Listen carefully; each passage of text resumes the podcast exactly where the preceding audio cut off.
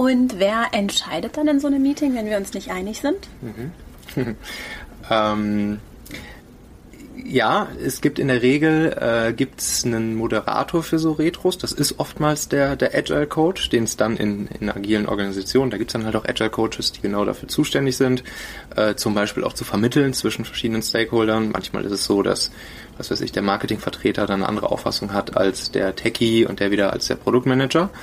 Ähm, das heißt, es ist schon Aufgabe des, des Agile Coaches, da auch zu vermitteln und, äh, und dafür zu sorgen, dass es eine Einigung gibt mhm. beim Startup Keep beispielsweise.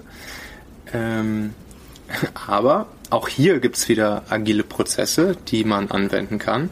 Eine Sache zum Beispiel, die, ähm, die, die man mal ausprobieren kann, die, die Vor- und Nachteile hat, die ich aber gar nicht so schlecht finde, ist das sozusagen das angelsächsische Konsensus-Making-System.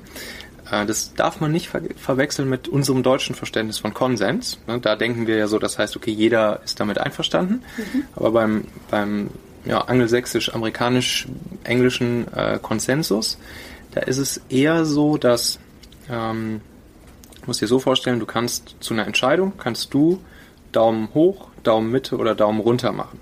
Mhm. Und es gibt einen, der sozusagen dieses Thema owned. Also meistens natürlich der, der sich mit einem bestimmten Thema am meisten befasst, am besten auskennt. Äh, und der macht einen Vorschlag für eine Problemlösung. So, der schlägt vor, hier, ich würde sagen, wir sollten das jetzt so und so und so machen. Ähm, das habe ich jetzt aufgrund dessen, äh, so äh, schlage ich das vor, weil ich denke, das ist das Beste für uns.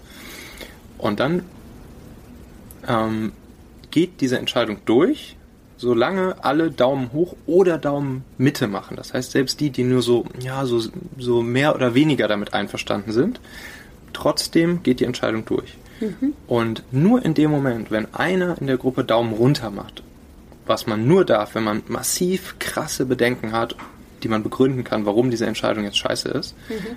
nur dann wird sozusagen nochmal neu diskutiert. Aber bei allen anderen Daumen hoch sowieso, aber vor allen Dingen auch dieser Daumen-Mitte-Fall. Mhm. Da geht die Entscheidung schon durch. Und ähm, das finde ich ein schönes System. Vor allen Dingen, weil man ja weiß, lass es uns doch mal für zwei Wochen ausprobieren. In zwei Wochen ist die nächste Retro. Ja. Äh, wenn wir gemerkt haben, es ist doof, dann können wir es da ja wieder anfassen und wieder ändern.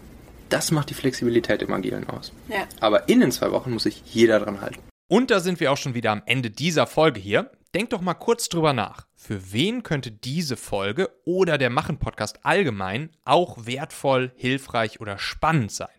Erzähl dieser Person gerne mal davon. Du kannst einfach den Link machen.fm slash podcast zum Beispiel per WhatsApp an sie senden oder diese Folge hier direkt aus deiner Podcast-App an sie teilen. Wir hören uns auf jeden Fall in der nächsten Folge wieder, vielleicht ja schon morgen. Bis dahin, dein Michael.